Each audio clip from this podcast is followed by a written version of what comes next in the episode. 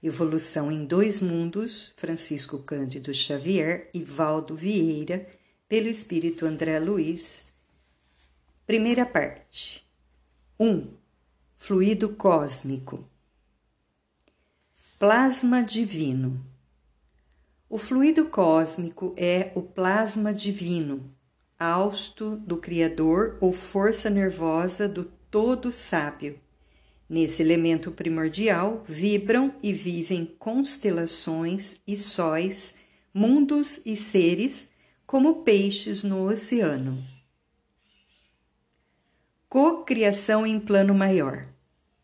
Nessa substância original, ao influxo do próprio Senhor Supremo, operam as inteligências divinas a ele agregadas, em processo de comunhão indescritível os grandes devas da teologia hindu ou os arcanjos da interpretação de variados templos religiosos, extraindo desse hálito espiritual os celeiros da energia com que constroem os sistemas da imensidade, em serviço de cocriação em plano maior, de conformidade com os desígnios do Todo Misericordioso, que faz deles agentes orientadores da criação excelsa.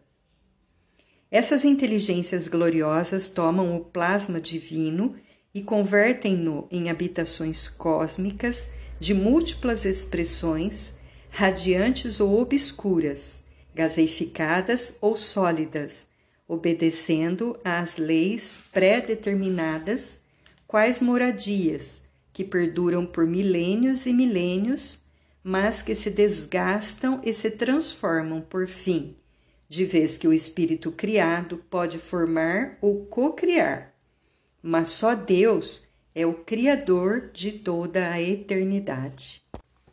Impérios estelares. Devido à atuação desses arquitetos maiores, surgem nas galáxias as organizações estelares com vastos continentes do universo em evolução, e as nebulosas intragalácticas como imensos domínios do universo, encerrando a evolução em estado potencial, todas gravitando ao redor de pontos atrativos, com admirável uniformidade coordenadora.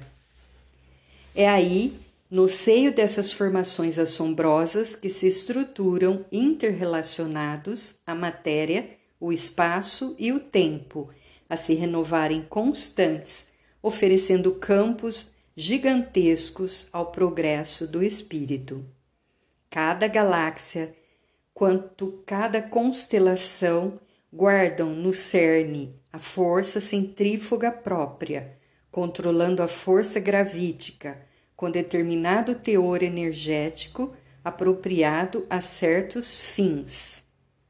A engenharia celeste equilibra rotação e massa, harmonizando energia e movimento, e mantém-se desse modo na vastidão sideral, magnificentes florestas de estrelas, cada qual transportando consigo os planetas constituídos e em formação que se vinculam magneticamente ao fulcro central, como os elétrons se conjugam ao núcleo atômico em trajetos perfeitamente ordenados na órbita que se lhes assimila, que se lhes assinala de início. Nossa galáxia. Para idearmos de algum modo a grandeza inconcebível da criação, Comparemos a nossa galáxia à grande cidade, perdida entre incontáveis grandes cidades de um país cuja extensão não conseguimos prever. Tomando o Sol e os mundos nossos vizinhos como apartamentos de nosso edifício, reconheceremos que em derredor repontam outros edifícios em todas as direções assestando instrumentos de longo alcance da nossa sala de estudo, perceberemos que a nossa casa não é a mais humilde, mas que inúmeras outras lhe superam as expressões de magnitude e beleza. aprendemos que além de nossa edificação, salientam-se palácios e arranha-céus, como Betelgeuse, no distrito de Órion, Canopus, na região do navio, Arquituros, no conjunto do Boeiro, Antares, no centro do Escorpião, e outras muitas residências senhoriais, imponentes e belas, exibindo uma glória perante a qual todos os nossos valores se apagariam. Por processos ópticos, verificamos que a nossa cidade apresenta uma forma espiralada e que a onda de rádio, avançando com a velocidade da luz, gasta mil séculos terrenos para percorrer-lhe o diâmetro. Nela surpreenderemos milhões de lares nas mais diversas dimensões e feitios, instituídos de há muito, recém-organizados, envelhecidos ou em vias de instalação, nos quais a vida e a experiência enxameiam vitoriosas. Forças atômicas. Toda essa riqueza de plasmagem nas linhas da criação ergue-se à base de corpúsculos sob irradiações da mente.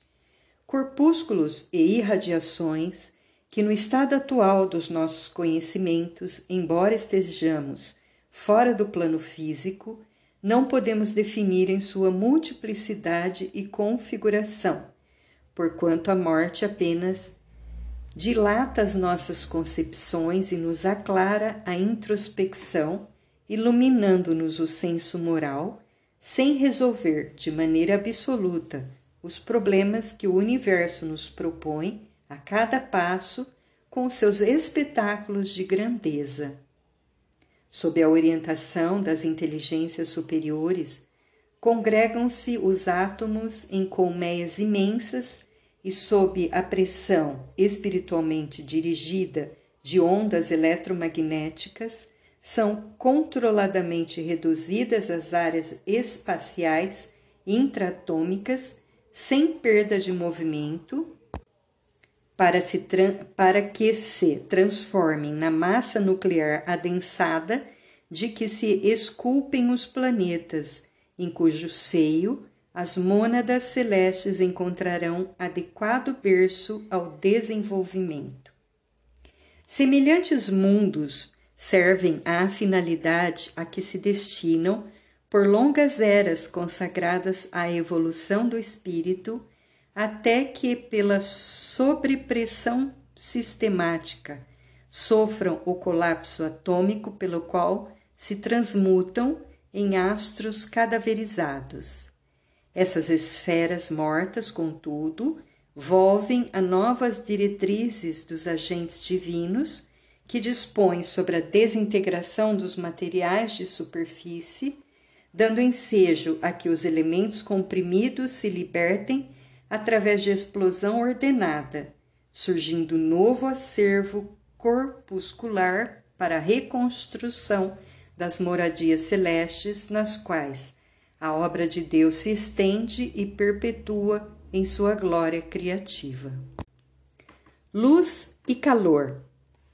Os mundos ou campos de desenvolvimento da alma, com as suas diversas faixas de matéria em variada expressão vibratória, ao influxo ainda dos tutores espirituais, são acalentados por irradiações luminosas e caloríficas sem nos referirmos às forças de outra espécie que são arrojadas do espaço cósmico sobre a Terra e o homem, garantindo-lhes a estabilidade e a existência.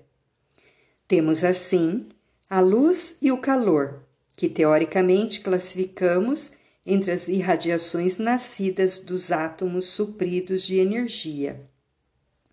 São estes que excitados na íntima estrutura, despedem as ondas eletromagnéticas.